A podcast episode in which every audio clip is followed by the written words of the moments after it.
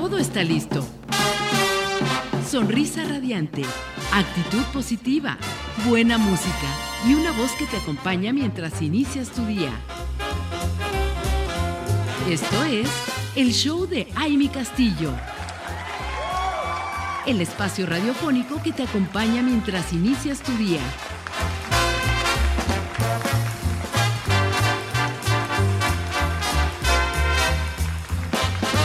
Estamos de regreso, comunidad radiante. ¿Cómo están? ¿Cómo se encuentran?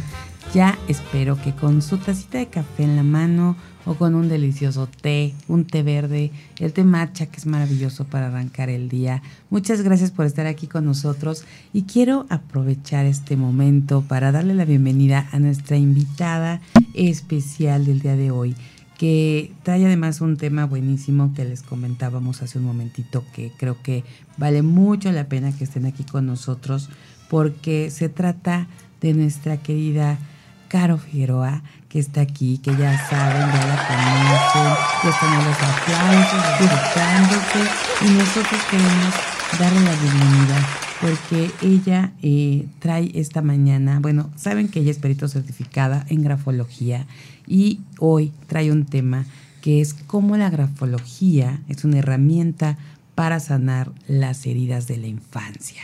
Imagínense ustedes, ustedes habían escuchado eso, que la grafología pudiera ser parte de, de una buena herramienta para lograr estas, esta sanación de estas heridas. Mi querida Carita, te damos la bienvenida. Muchas gracias. Muy buenos días. Muy buenos días, muchas gracias. Siempre es un placer estar aquí con ustedes y muy emocionada por el tema, sí. porque sé que estamos en una sociedad y todos reaccionamos conforme un comportamiento aprendido o una herida. Exactamente. Y esto también aplica con los jefes. Entonces vamos a ir viendo cómo nuestro jefe reacciona muchas veces desde el niño herido y cómo se comporta con sus subalternos como el niño herido.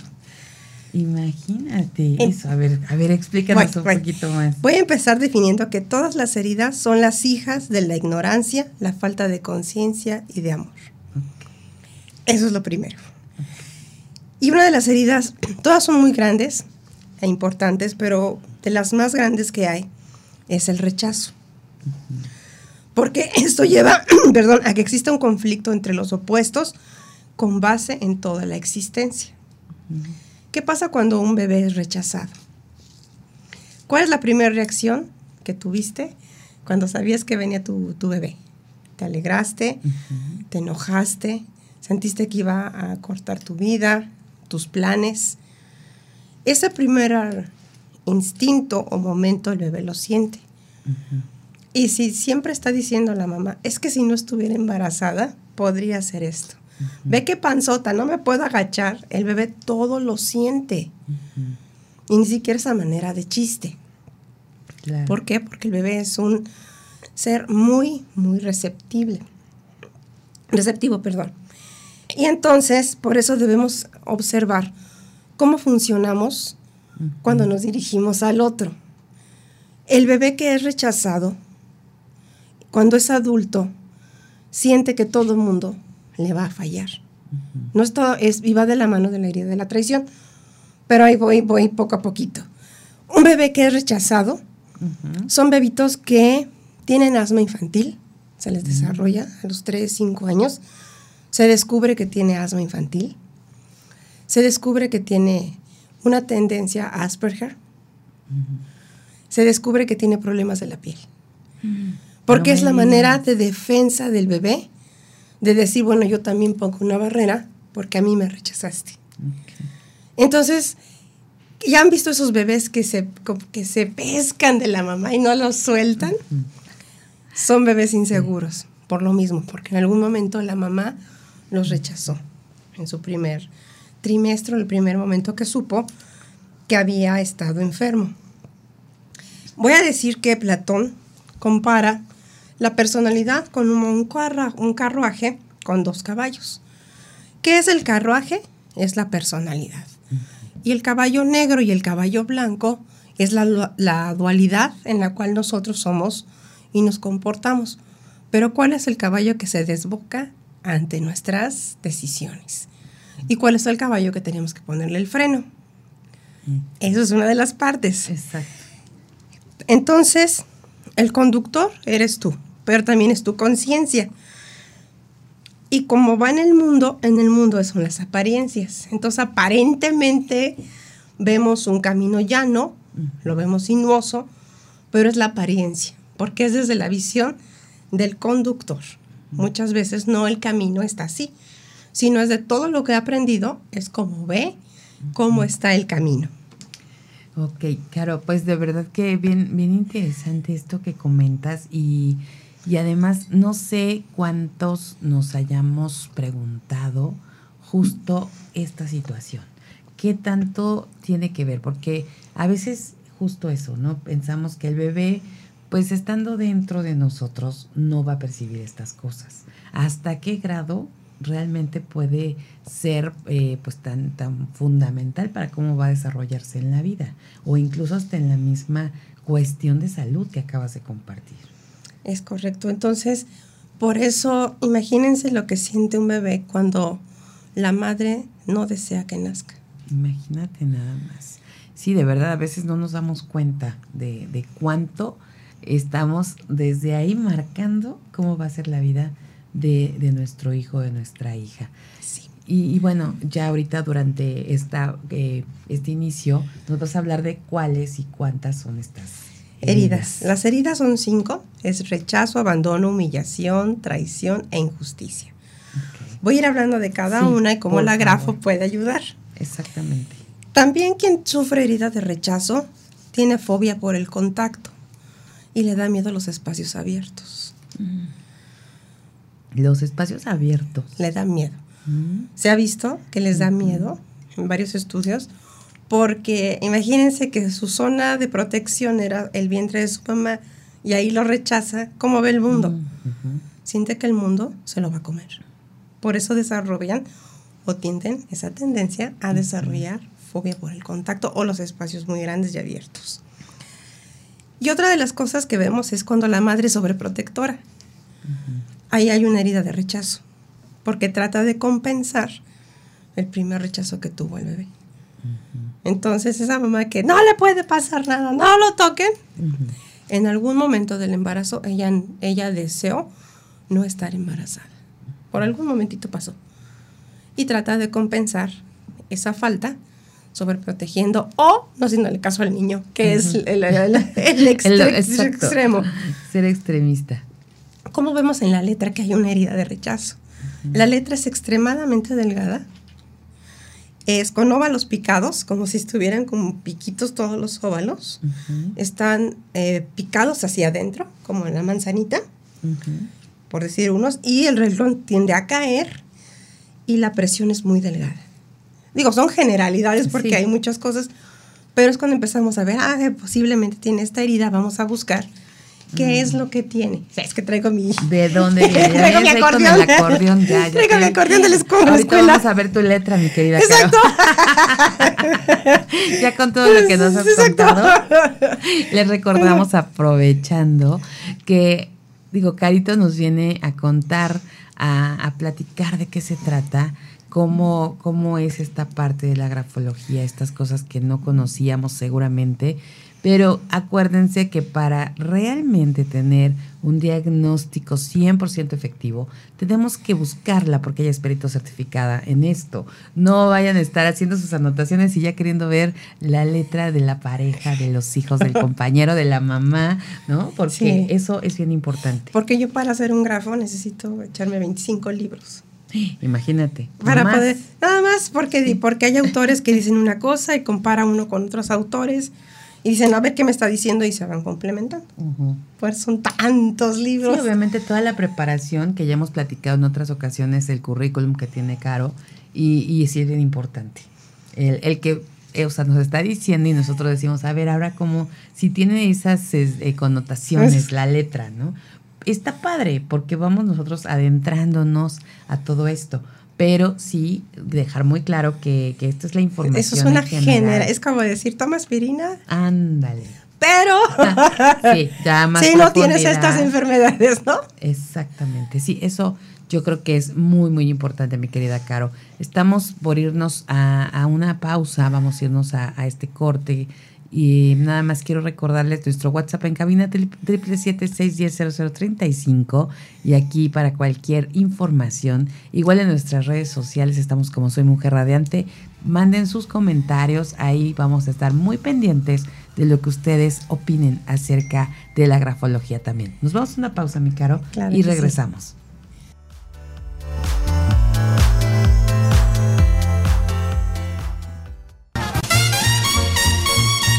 Esto es el show de Aile Castillo. Continuamos.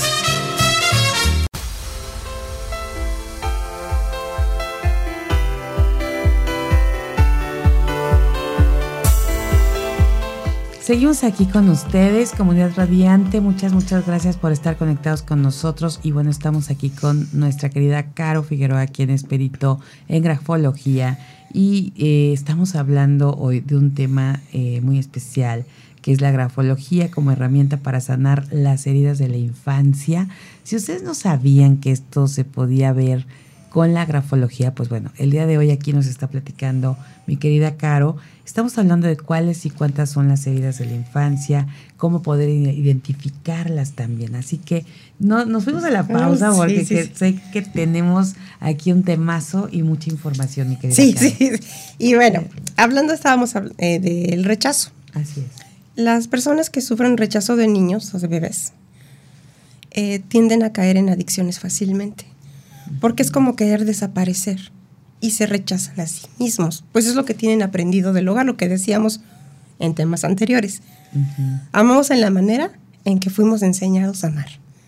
Exactamente. Entonces por eso se rechazan. Entonces, antes, entonces, antes de juzgar a alguien desde ¿por qué te drogas? Es más bien qué es lo que te duele. ¿Por qué cayó en la drogadicción? qué fuerte, qué fuerte, Caro, porque imagínate, de alguna forma, sabes que también influiste en toda esta, esta parte que hoy a lo mejor, pues sí, te duele y lamentas y, a lo mejor hasta con esa cuestión de, enojo, ¿no? Por, por, lo que está haciendo tu hijo sin saber. Exacto. Entonces es como echarse un clavadito al pasado y aceptar que no hay escuela para padres, no hay un manual en donde dice cómo ser el padre perfecto. Sí, por supuesto. Ni la madre perfecta. Y si lo hubiera, a lo mejor no lo, no lo habríamos leído. Sí, sí, sí existe el manual de Carreño, ¿no? Así es. Entonces, eso es lo que pasa. ¿Y qué es? ¿Cómo es la persona en su comportamiento? Son muy inteligentes porque tienen muchos diálogos internos. Mm. Son ricos en esa parte, son racionales y a veces son, eh, dentro de sus carreras, no todos, obviamente, hay científicos, músicos y escritores. Digo, no todos los que son escritores y músicos, no, no, no. No quiere decir que, están rechazados por el mundo, no. no. Exacto. Pero influye en esa parte porque como su mundo es tan vasto y sienten miedo de dar ese paso, entonces mejor lo escriben o se enfocan en algo más. Mm. ¿Cuál es el veneno que ellos tienen? ¿Dudan de sus cualidades? ¿Dudan de sus capacidades? Eh, tienen, sienten que tienen el derecho a no separarse, no pueden estar solos, y se, y se presenta una parte de cierto narcisismo. Como necesitan ser vistos, entonces necesitan los reflectores. Y ahí aumentamos de lo que les había yo comentado un detalle más. Escriben con mayúsculas. No todos los que escriben con mayúsculas. sí. sí. no, no, podemos, generalizar en todas las los detalles que nos estás comentando, porque yo creo que es una parte de, de, todo lo que tú precisamente estudias. Exacto. Entonces, cuando empiezo a ver, porque como aplico matemática, entonces empiezo a ver y digo, vamos a sacar por tanto, por esto, por esto. Entonces ya voy sacando qué herida es. ¿Cuál es el antídoto? Es confiar, nutrir y aceptarse. De entrada, y tienen el pensar que tienen el derecho a existir, porque como se nulifican, deben de cambiar ese chip y es el derecho a existir. Eso es uno. Ahora vamos con la otra herida, el abandono. Esa creo que es la que más se escucha. Sí, es la que más se escucha. Es la única forma de darle nombre a la acción. Es una frase. Vivimos en una sociedad en América Latina que es normal el abandono. ¿Cómo así? Bueno, ¿qué pasaba con nuestros abuelos o nuestros bisabuelos que decían que tenían 12 hijos y la mamá no salía a trabajar?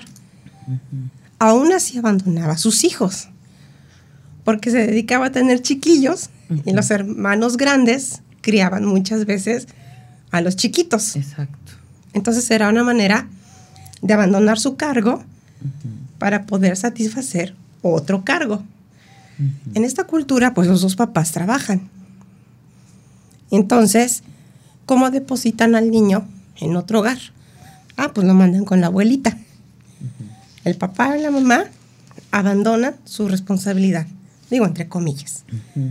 Entonces el niño como crece, se siente vacío y siente que hay una ausencia física, porque no está la mamá, porque la mamá no va a festivales o el papá, porque el papá salió por cigarros y no regresó, la mamá fue por la leche y tampoco regresó, porque se da en ambos casos. Sí, sí, sí, totalmente. Hoy, hoy sí pasa en, los dos. Sí, en los dos. son, no son literales. Entonces físicamente también se notan las heridas. En la herida de rechazo vemos que es gente muy delgada que le falta tono muscular porque quiere desaparecer. Ok. Independientemente de la información genética que traiga. Claro, pero es una, característica. Una característica. Que se considerar. Y eh, cuando se les habla se hacen muy chiquitos, mm. porque sienten, como les decía yo, si les das los miedo los espacios, se sienten invadidos. ¿Cómo es alguien con abandono? Tienden a tener un cuerpo flácido. Esa es una de las partes. Y joroba, es como si cargaran algo y problemas que no son de ellos. Por eso el niño siente que por él sus papás se separaron, lo abandonaron, por él sus papás no están. Entonces carga con una culpa que finalmente no es culpa, es una situación. Claro. Una necesidad. Y tiende el síndrome del mal querido. Ay, ¿cómo es ese síndrome? ese sí no lo había escuchado. o por lo menos de, dicho de esa forma. De esa forma, el mal querido. Es que nadie me entiende. Es que nadie me, comprende. Es que todos me dejan. Así como se acuerdan del personaje de Zoila. Soy la que lava, soy la del personaje de Héctor Suárez. Acá es, es, que nadie me quiere. Entonces, por eso es el síndrome del mal querido. O la mal querida. O como la canción del gusanito, Todos me quieren. Nadie, me quiere, todos, me odian. Ándale. Exacto. exacto. Eh, eh, eso. Oh, eso sí lo he escuchado mucho. No, le, no con la, denominación así, ¿no? Del mal querido. Sí. Entonces, ¿qué pasa cuando un padre abandona a sus hijos?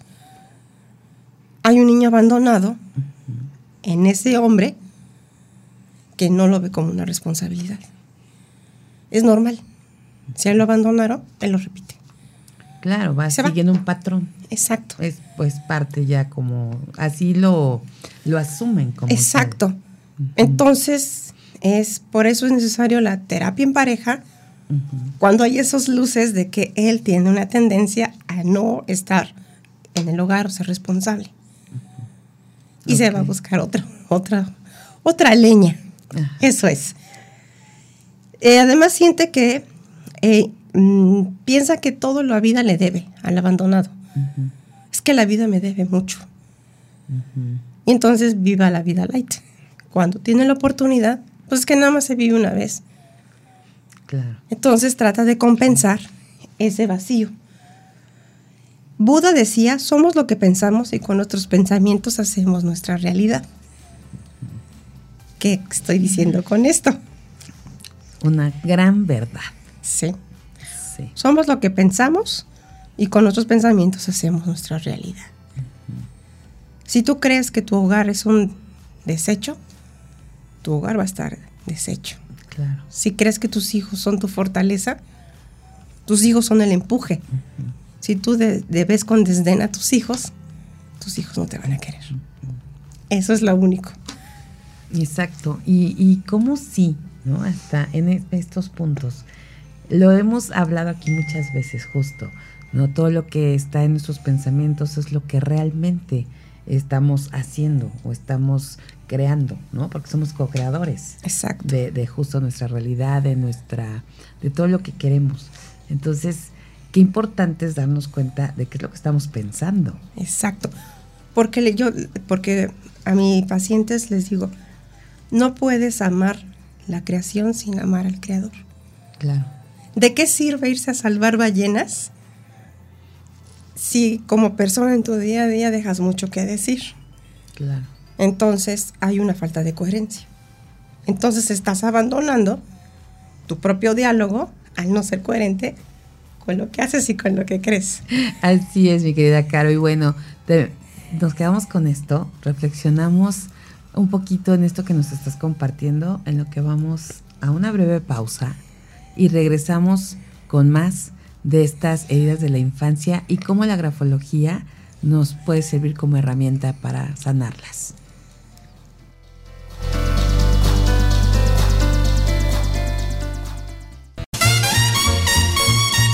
Esto es el show de Aile Castillo. Continuamos.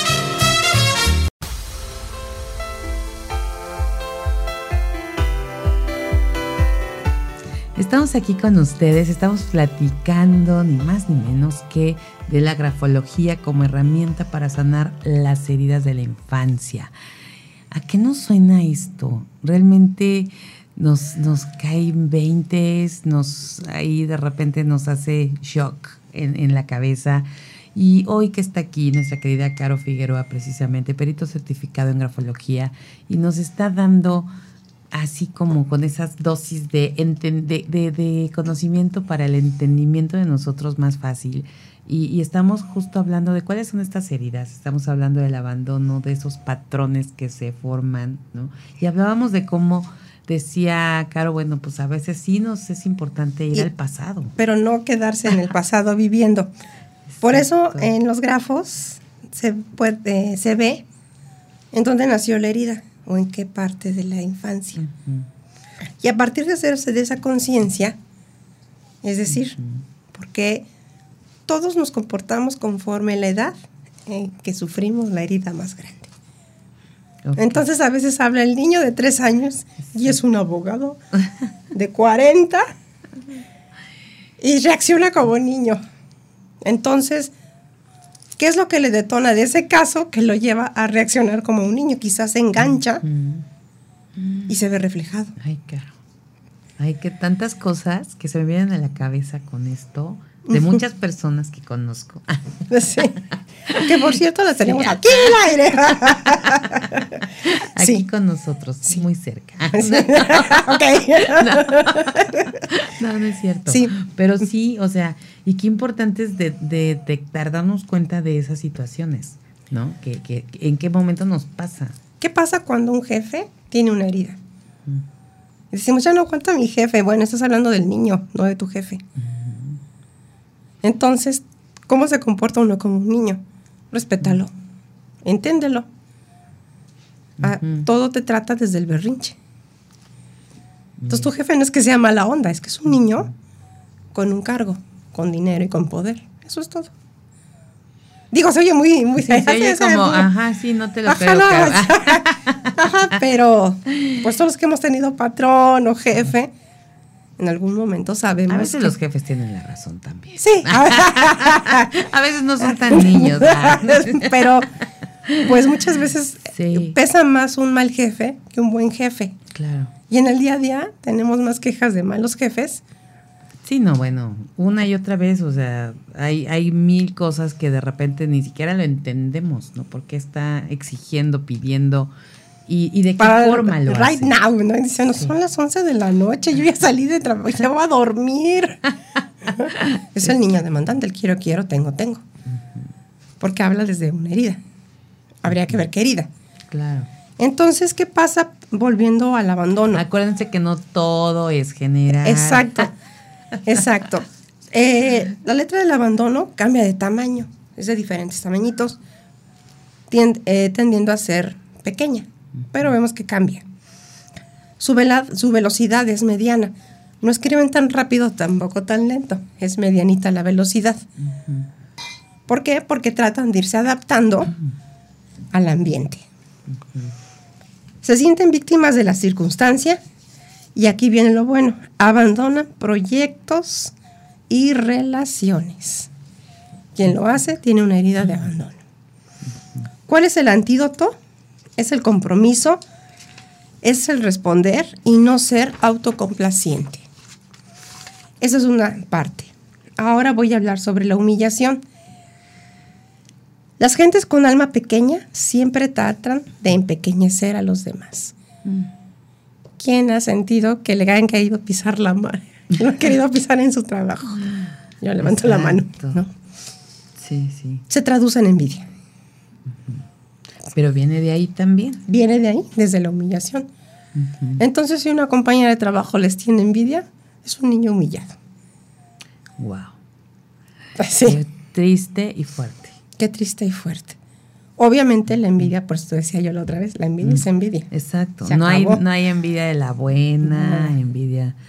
Ok. Porque fue un niño humillado. Fue un niño que cuestionaba.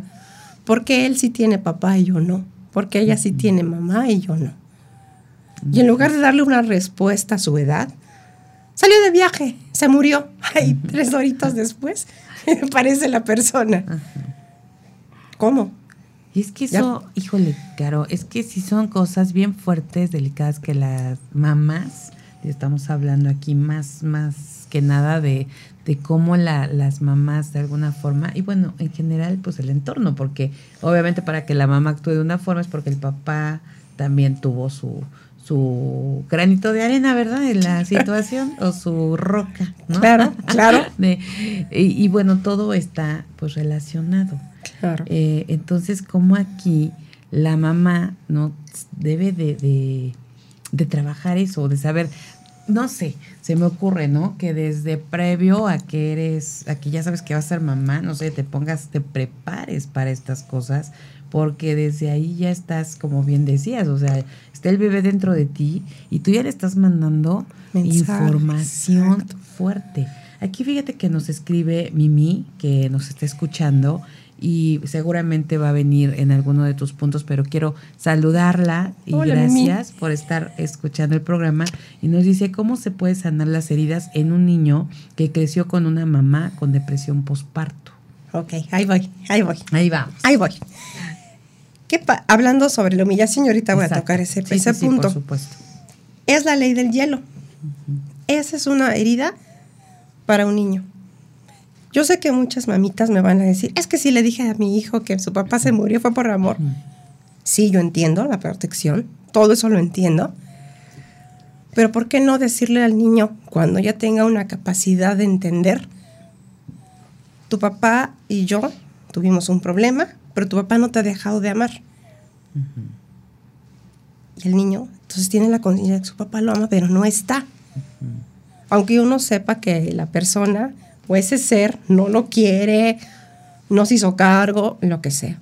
Pero al niño no hay que sembrarle veneno. Es que justo la tendencia es esa, ¿no? La mayor parte, el porcentaje mayor es ese coraje lo, lo sacamos con lo que le comentamos a los hijos. ¿No? Definitivamente. Entonces eso, y, suena complicado, pero tienes que aprender ahorita con esto que estamos comentando y que tenemos aquí a Caro, entender y, tomar nota, ¿no? De que esto ya no es por ti, ni por el individuo en cuestión o la individua, porque puede ser ahora ya, como bien decías, de los dos lados pero por ellos, ¿no? Por esto que les vas creando desde pequeños. Sí, porque su red de contención se rompe. Y ahorita hablando sobre lo del bebé, bueno, la, el bebé que tiene de depresión su mami, pues, ¿qué fue lo que pasó durante el embarazo que la llevó a tener un altibajo? ¿Qué es lo que le está detonando? O sea, ¿qué sintió de, primera instancia de saber que estaba embarazada? Qué planes se truncaron en su vida y saber cómo está su química, porque también puede ser química.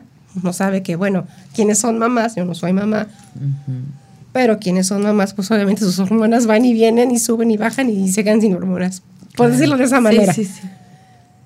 Entonces, ¿cómo se le contiene a este niño? Escuchándolo, dándole el sentido de, de amor y de realidad tu mamá te ama, eso tiene que quedarle claro al niño.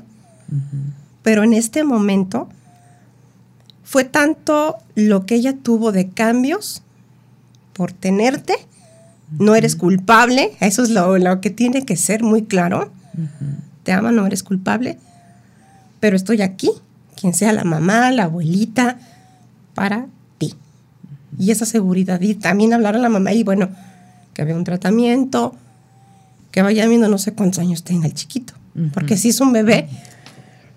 Exacto. Sí. Sí, desde qué, desde qué momento se puede atender esto, que sería importante a lo mejor, porque si es una, en este caso, ¿no? que comentan de la depresión postparto, ¿no? Y, y, el punto de, de, cómo tratarlo, ¿no? Si, o sea, saber, como dices, en qué momento, si todavía es bebé,